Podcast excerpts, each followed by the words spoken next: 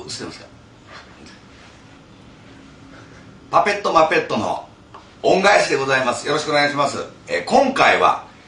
カエルということでカエルに対して恩返しさせていただきたいと思っております。えー、あ僕が喋ってるじゃないこの人が喋ってることの設定にしてありますんでこっちをご覧くださいませ。これはあの歯医者さんでバイトをしてたあのファンの方から、えー歯医者を辞めた時に盗んできたっていうことであのいただきました。ありがとうございます。これあの歯を磨く子供にこうここをこうやって裏も磨くんだよなんつってこうやってこうやってやるんだけども怖すぎて誰も寄りつかなかったっていう一品でございます。ありがとうございます。あのカエルはですね古くはですね小学校の、え2年生だったと思いますけどもケロリ新聞っていうのを僕発表したことがあるんです。あの頃はコルゲンのカエルが、えー大気ブームでございましてカエルはカエルは何か来るんじゃないかなって思ってやっぱり小学校2年の三浦としてはカエルブームをクラスに起こそうと思って学級新聞っていうのはもともとあったんですけども学級新聞はやっぱり真面目でつまらない記事が載ってるっていうことでケロリ新聞っていうのを、あの別に新聞部でもないのに、えー前の日作成して次の日朝早く行って、えークラスの後ろに貼ってたところ割とそのアウトローぶりが人気を得まして「カエル新聞はまた出ないのか」ということで、え4号まで作ったと思います。僕はカエルが一時すごく好きになりましてあの小学校で僕らの時代はカエルの解剖とフナの解剖、えーフロッグフナですね。フロ フナわかんない。フロッグフナの解剖を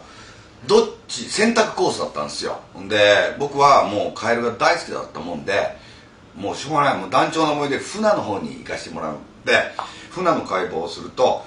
船はこう開いていくと浮き袋っていうのがこうあるんですよそれが大人気でして「俺にくれ俺にくれ」って言って僕それもらってあのポケット入れてあのよく水に浮かしたりしてたんですけどまあ内臓ですけどもね。で後に僕そういうなんていうんですかね酒酒のあてみたいなのが好きになったのは船の解剖の浮き袋を手にした時からあのこの綿とかああいう日本酒に合うものが好きになったんですがこっちのチームはカエルの解剖でした。僕もうカエルの見方としても本当にドキドキして見てたんですけどもずっと腹のところにメスをこう入れてこうパカッとこう開けるんですけどもカエルの足って割と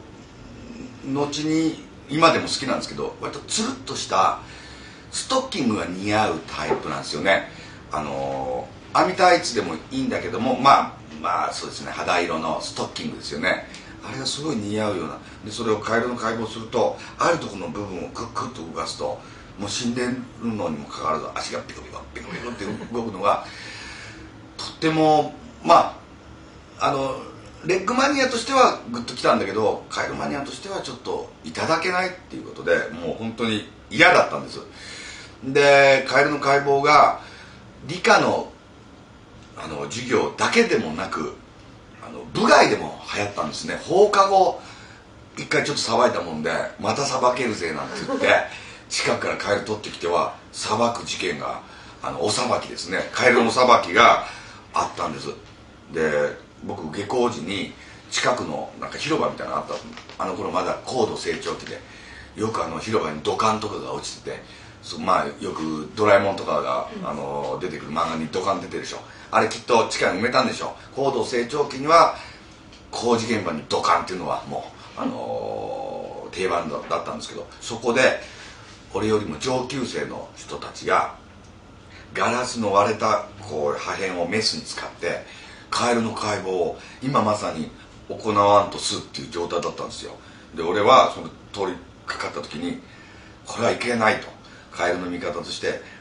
ちょっとそのカエルを僕に譲ってくれませんかっつって当時いくら出したんでしょう？50円ぐらいは出したと思います。当時の50円っていうのは今の10万ぐらいの価値があるんですよ。で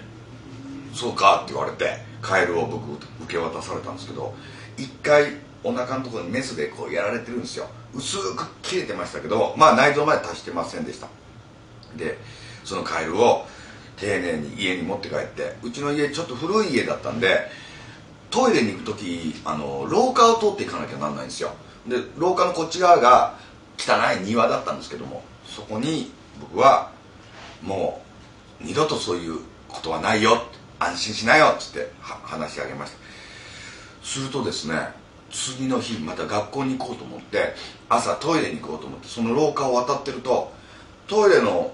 ドアの横にこういう手を洗うとこがあるんですよ。奥の茂みからそのカエルがピョンピョンピョンって飛び出してきてそこの手の洗うとこにピョンって止まるんですよ。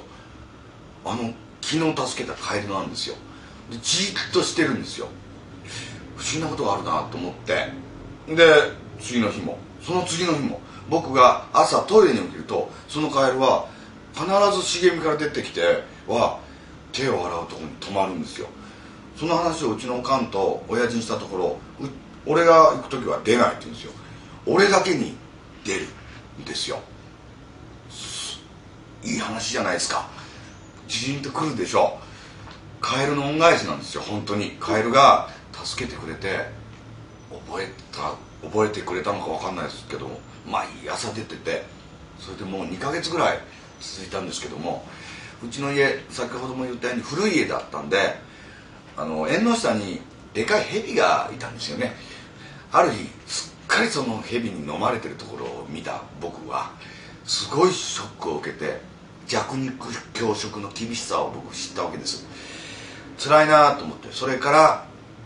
童貞を捨てるまで DT を捨てるまでカエルがずっと好きだったんですけどもこれ変な話ちょっとしますけども僕カエルの解剖のイメージがあったもんで DT を捨てた夜ですね。なんかカエルの解剖のことを思い出しちゃったんですよね。それ以来僕なんか二とも苦手になってしまいまして女性の方もカエルの解剖の方もカエルがもう触れない状態になったりしたんですけどもカエルってせっかくオタマジャクシから帰ってカエルになったと思った時にまあ嬉しいんでしょう。道路にアスファルトの道路出て「やった僕は今日から成人だタバコも吸えるぞ!」っていう時にベシャーンって車でぺったんこになってるやついるじゃないですか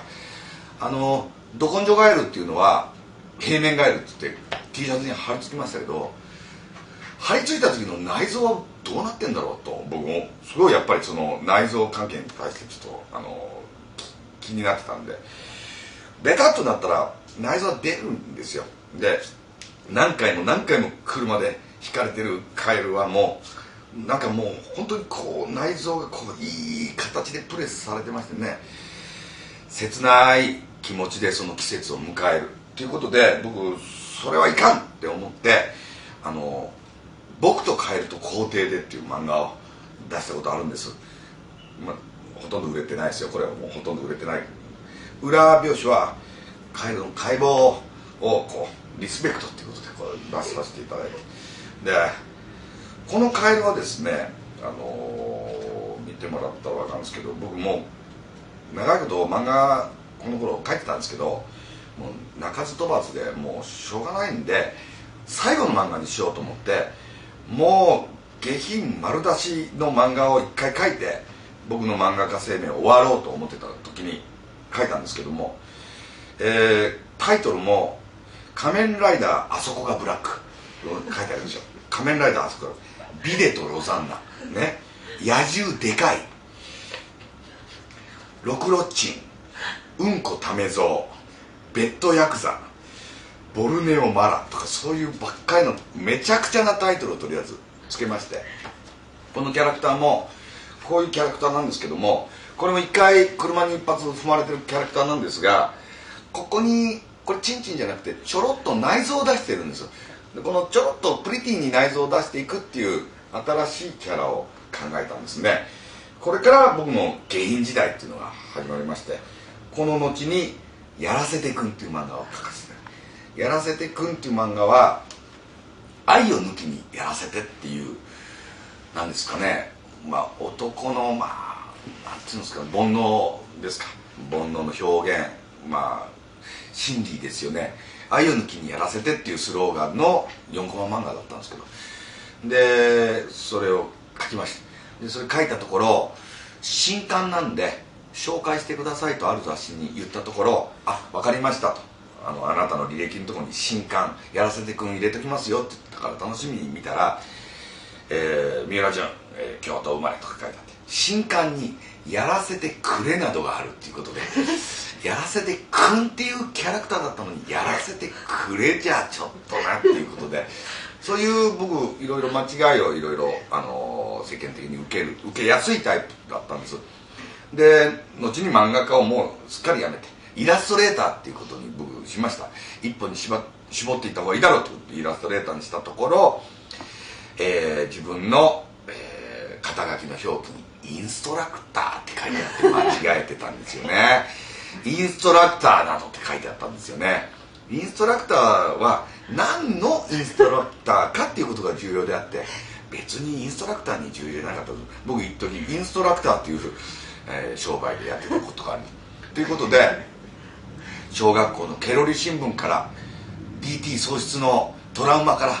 そしてカエルの恩返しそして下品漫画に行く過程を全てカエルが見てくれたということで、えー、カエルに恩返しさせていただきます。どうもありがとうございました。